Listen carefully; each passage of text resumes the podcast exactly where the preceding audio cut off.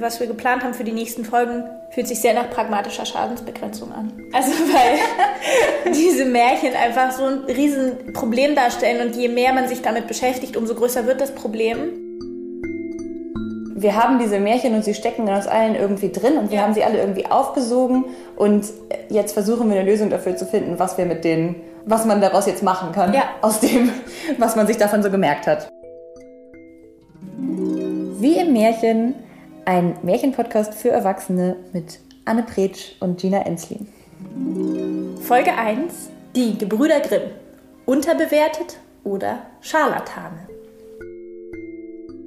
Wir finden es wohl, wenn von Sturm oder anderem Unglück, das der Himmel schickt, eine ganze Saat zu Boden geschlagen wird, dass noch bei niedrigen Hecken oder Sträuchern, die am Wege stehen, ein kleiner Platz sich gesichert hat und einzelne Ähren aufrecht geblieben sind. Scheint dann die Sonne wieder günstig, so wachsen sie einsam und unbeachtet fort.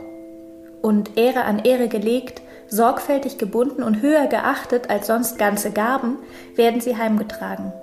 Winterlang sind sie Nahrung, vielleicht auch der einzige Samen für die Zukunft. So ist es uns vorgekommen, wenn wir gesehen haben, wie von so vielem, was in früherer Zeit geblüht hat, nichts mehr übrig geblieben. Selbst die Erinnerung daran fast ganz verloren war, als unter dem Volke Lieder, ein paar Bücher, Sagen und diese unschuldigen Hausmärchen. Es war vielleicht gerade Zeit, diese Märchen festzuhalten, da diejenigen, die sie bewahren sollen, immer seltener werden.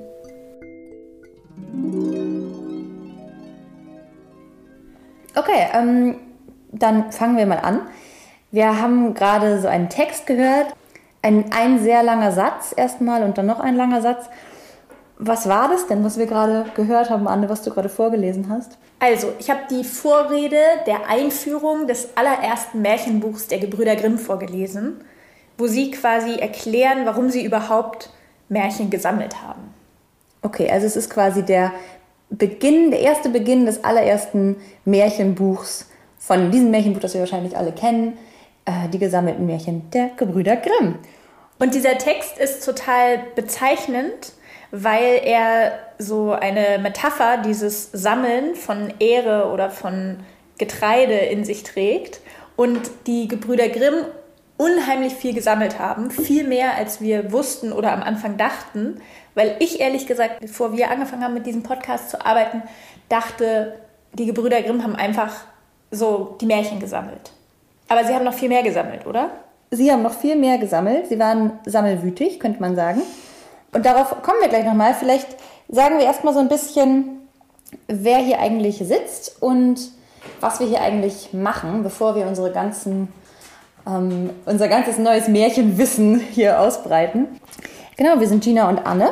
Wir haben zusammen Literaturwissenschaften studiert in Hamburg und wir beschäftigen uns in diesem Podcast mit Märchen und wollen uns das mal anschauen, weil wir das Gefühl hatten, dass Märchen so ein, so ein spannendes Feld sind, das eigentlich jeder kennt. Jeder kennt die Geschichten, jeder ist in irgendeiner Form damit aufgewachsen, hat irgendeine Form von Berührung damit. Gleichzeitig ist es aber doch nicht so ganz, ist, ist einem oftmals nicht so ganz klar, was passiert da eigentlich genau, was steckt da dann wie noch alles so hinter und was steckt da drin und wie sind diese, ist dieses Märchenbuch überhaupt zustande gekommen in der Form, in der wir es kennen und wie kann man auch aus einer heutigen Perspektive mit einem modernen, vielleicht politischen Blick auf Märchen schauen und was bringen Märchen denn überhaupt uns noch? Ja, wir haben, als wir angefangen haben zu sammeln oder darüber zu sprechen, ähm, sind wir ja gestartet und es war uns relativ klar, Rotkäppchen kennen wir, Schneewittchen kennen wir. Aber wenn man dann fragt, worum geht es denn bei Rotkäppchen oder erzähl mal Schneewittchen, dann merkt man doch relativ große Lücken.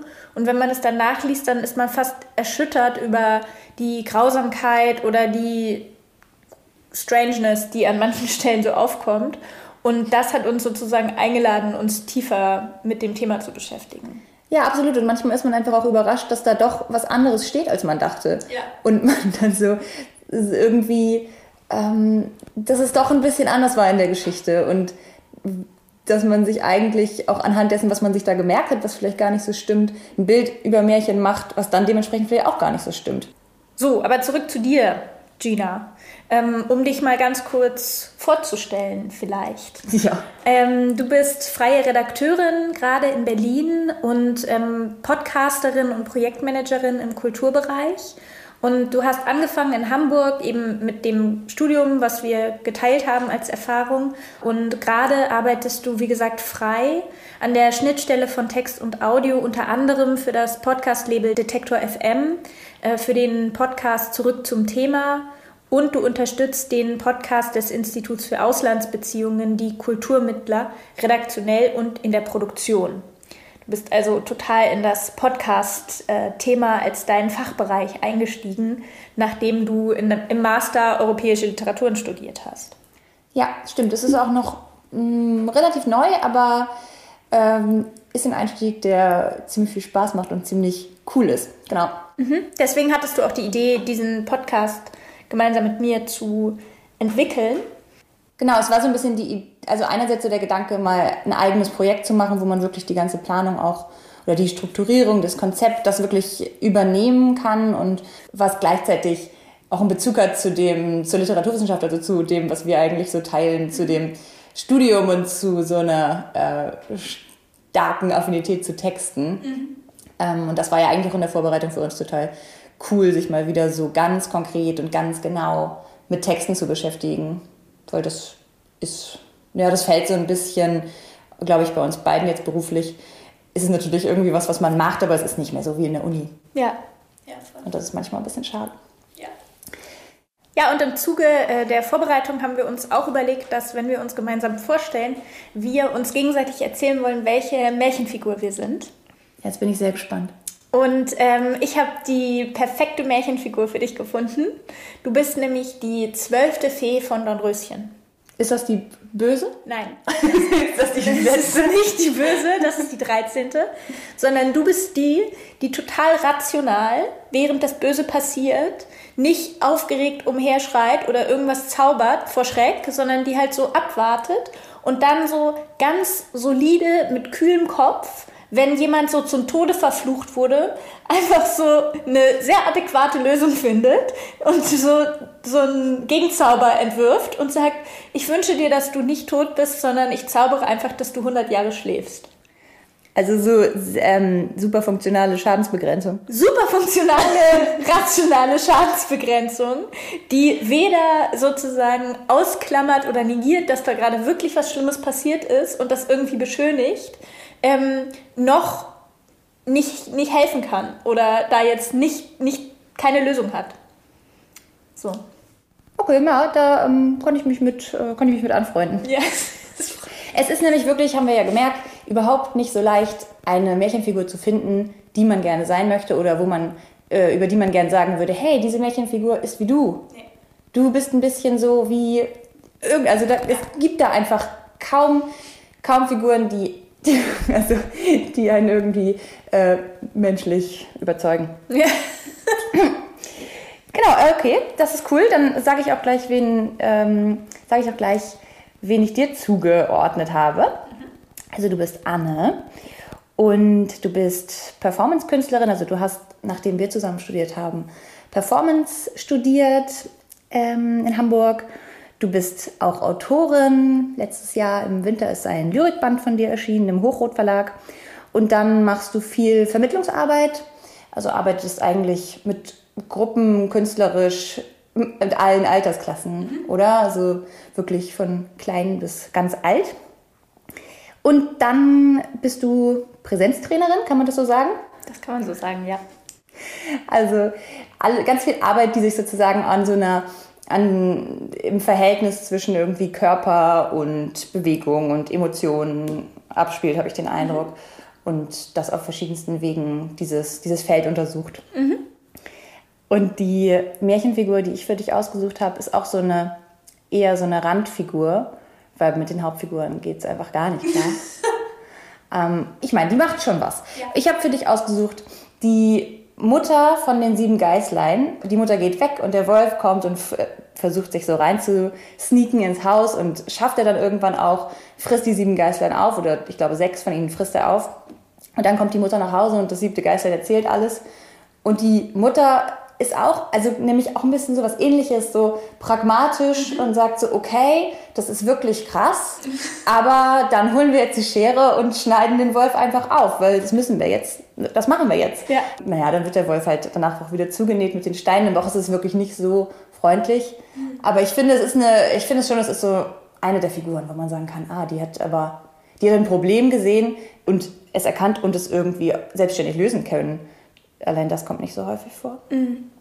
Ich finde gut, dass wir sozusagen beide Figuren haben, die so sehr, wie du es vorhin genannt hast, pragmatische Schadensbegrenzung machen, weil das ist, finde ich, auch das, was wir mit dem Podcast vorhaben. Also weil diese Märchen einfach so ein Riesenproblem darstellen und je mehr man sich damit beschäftigt, umso größer wird das Problem. Aber ich finde jetzt auf jeden Fall, was wir geplant haben für die nächsten Folgen, fühlt sich sehr nach pragmatischer Schadensbegrenzung an. Total. Und ähm, wir haben diese Märchen und sie stecken in uns allen irgendwie drin und wir ja. haben sie alle irgendwie aufgesogen und jetzt versuchen wir eine Lösung dafür zu finden, was wir mit denen, ähm, was man daraus jetzt machen kann, ja. aus dem, was man sich davon so gemerkt hat. Ja. Genau, ähm, das sind wir und das wollen wir machen und wir wollen uns in den nächsten Folgen sozusagen, da Märchen ja ein sehr interpretationsoffenes ähm, Genre sind. Also man kann in den einzelnen Geschichten, und es sind übrigens wirklich viele, ich glaube, es sind, wie viele Märchen stehen in diesem Märchenbuch? 600 oder so? Mhm, ja. Also es sind wirklich enorm viele. Es gibt eben nicht nur, man denkt ja sofort an Rotkäppchen, Schneewittchen, ja. der Wolf und die sieben Geister, vielleicht Hänsel und Gretel, sowas, aber da stehen unheimlich viele Märchen drin, wovon es auch manche wirklich sehr merkwürdig sind. Ähm, und wir wollen uns diese Märchen, auch vor allem die bekannten, in denen man extrem viele Interpretationsstränge verfolgen kann, mal unter verschiedenen, sozusagen mit verschiedenen Brillen anschauen und sagen, was, welchen Zweck erfüllen Märchen denn, wenn ich mir das aus einer pädagogischen Perspektive angucke, wenn ich mir das aus einer feministischen Perspektive angucke, wenn ich mir das aus einer, mit einem, mit der Frage nach Sexualität anschaue, was vermitteln die auf diesen verschiedenen Ebenen und daraus sozusagen wie so, daraus würden wir, glaube ich, gerne wie so ein Kaleidoskop zusammenstellen. Was, was ist da alles drin verbaut und hat irgendwas davon für uns, ist irgendwas davon für uns gewinnbringend? Ja. Ich glaube, so ist ein bisschen der Ansatz, oder? Ja, absolut.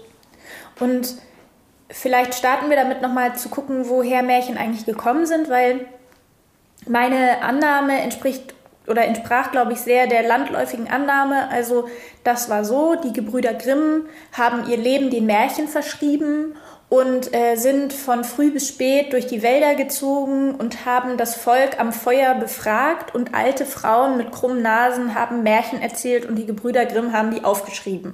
So habe ich mir das vorgestellt, aber so war das gar nicht. Nee, so war es eigentlich nicht. Also einerseits haben die Gebrüder Grimm überhaupt nicht ihr ganzes Leben nur den Märchen gewidmet, sondern sie haben noch ganz viele andere Sachen gemacht. Sie haben eigentlich ihr Leben, wie du vorhin schon erwähnt hast, dem Sammeln gewidmet. Ja. Und zwar in, in einem irgendwie geisteswissenschaftlichen Zusammenhang.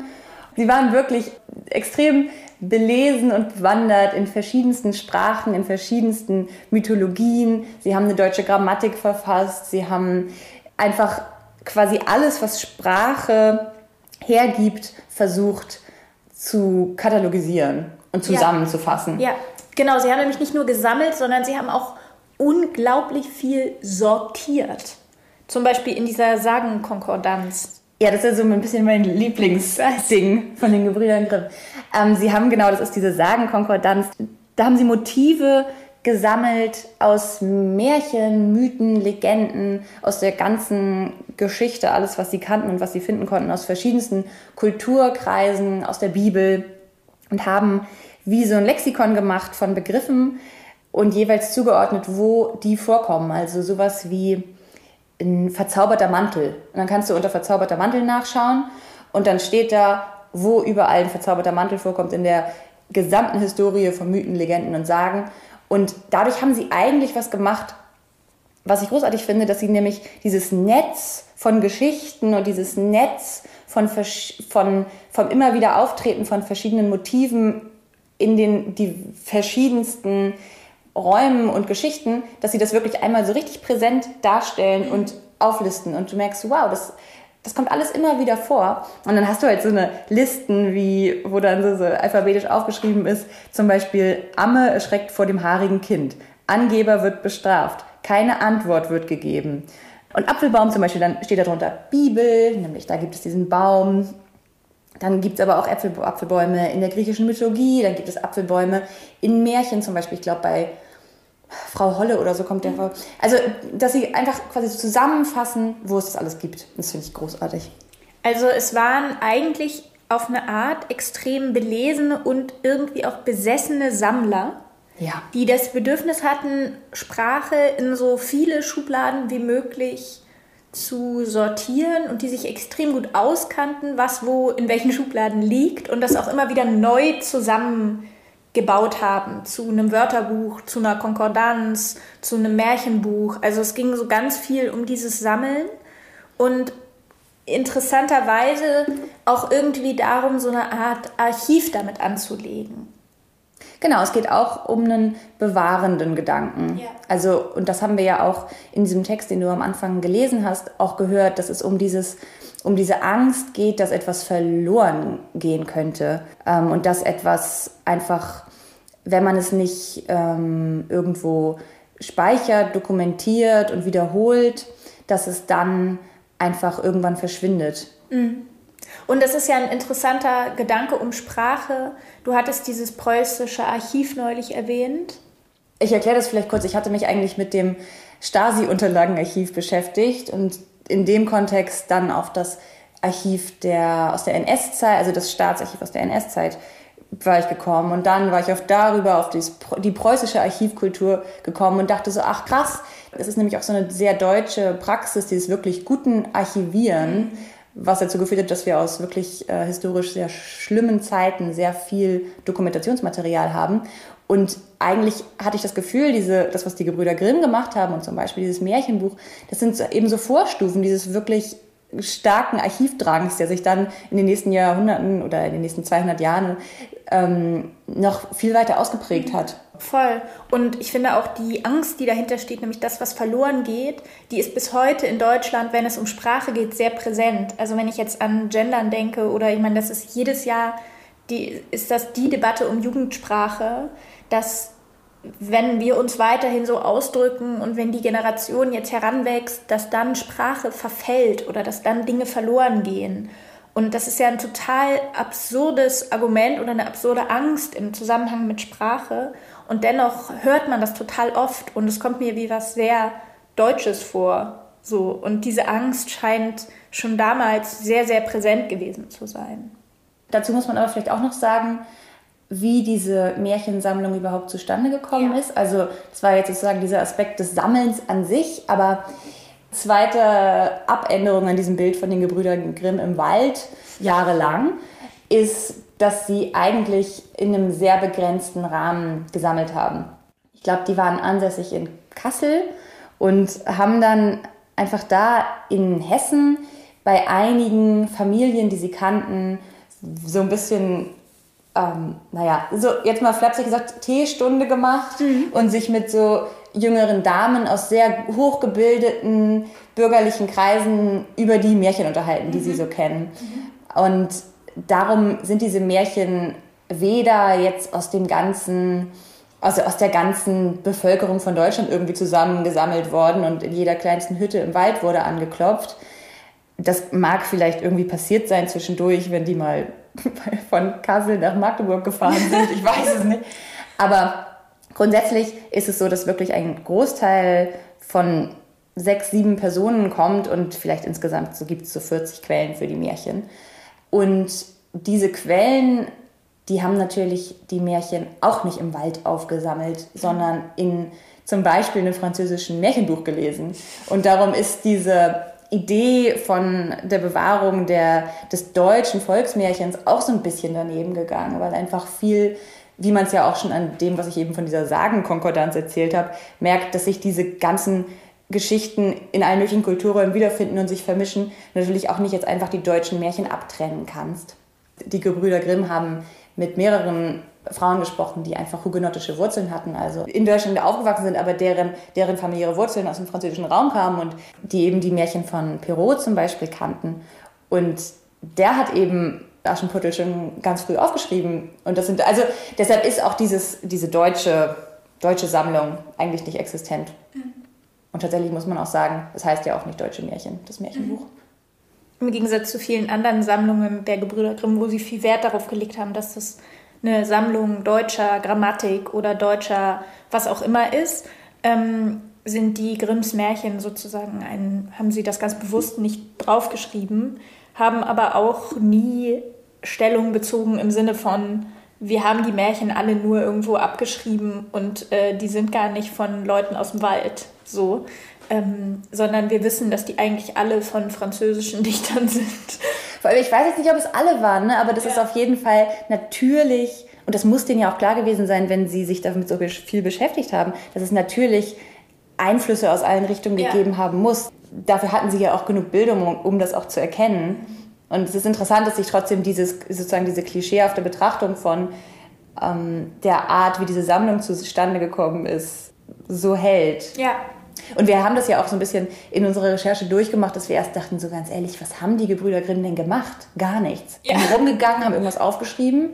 Dann haben wir gemerkt, okay, nein, das waren wirklich ähm, in, auf ihre Art Genies, die in ihrer Zeit was Extremes geleistet haben. Die waren auch noch sehr jung, als sie das alles gemacht haben. Und dann haben wir uns irgendwann wieder so ein bisschen zurückgezogen und waren so, ja gut, sie haben sechs Leute gefragt und ja. mit denen so am Kaffeetisch gesessen. Ja sozusagen unsere Haltung zu den Gebrüder Grimm ist noch nicht so ganz geklärt, habe ich den Eindruck. Absolut. Also es hat, es changierte immer, weil natürlich ähm, dieses Sammeln an sich schon eine Leistung ist. Und das erste, was uns überrascht hat, war sozusagen, wo wir das erste Mal das Gefühl haben, das sind Hochstapler und Scharlatane, weil wir die Märchen sprachlich verglichen haben und gemerkt haben, okay, manche sind so kurz und schlecht geschrieben und nicht ansprechend, dass man wirklich dachte, was ist das denn für eine literarische Leistung, wenn ihr die schon sammelt und aufschreibt, wieso habt ihr die dann so verschieden aufgeschrieben?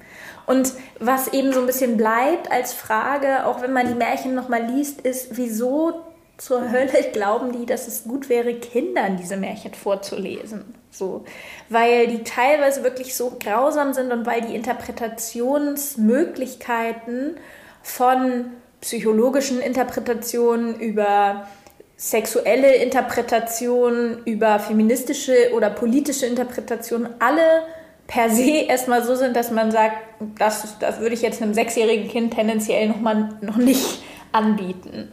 So. Und trotzdem glauben ja die Gebrüder Grimm oder haben sie geglaubt, dass es gut wäre, ähm, die Märchen Kindern vorzulesen. Und zwar, weil sie behauptet haben, dass sie alles Anstößige eigentlich gestrichen haben. Das ist auch interessant, wenn man die Märchen heute liest und dann das mitdenkt. Weil ich meine, wenn das Anstößige und Grausame schon gestrichen ist, in sowas wie Schneewittchen, wo die Stiefmutter halt so mehrere Mordversuche an ihrer Stieftochter begeht und die dann am Ende auch klappen, die halt bei so sieben random Typen wohnt, hinter so sieben Bergen am Ende der Welt, dann weiß ich nicht, wo das Gruselige und Bedrohliche da gestrichen ist. So. Das ist in vielen Märchen so. Und ja, wir sind uns noch nicht so richtig einig über den Bildungsauftrag der Märchen. Es ist auch für mich gar nicht ganz klar, ähm, inwieweit die Gebrüder Grimm das wirklich als so ein Kinder-Entertainment-Programm gedacht hatten. Vielleicht geht es auch nicht so richtig zusammen, zu sagen, wir wollen alles sammeln, wir brauchen diese ganzen Stories, um sie zu archivieren und gleichzeitig machen wir daraus ein Buch, was in dieser Form benutzt. Also vielleicht, vielleicht ist es eigentlich besser, wenn Märchen tatsächlich mündlich überliefert werden und wenn Märchen von jeweils der Person, die sie erzählt, an ihr Kind mhm. so angepasst werden, dass sie funktionieren. Dass, dass, also vielleicht ist gerade so ein Märchenbuch mit dieser festgeschriebenen Form die total absurde Idee. Mhm.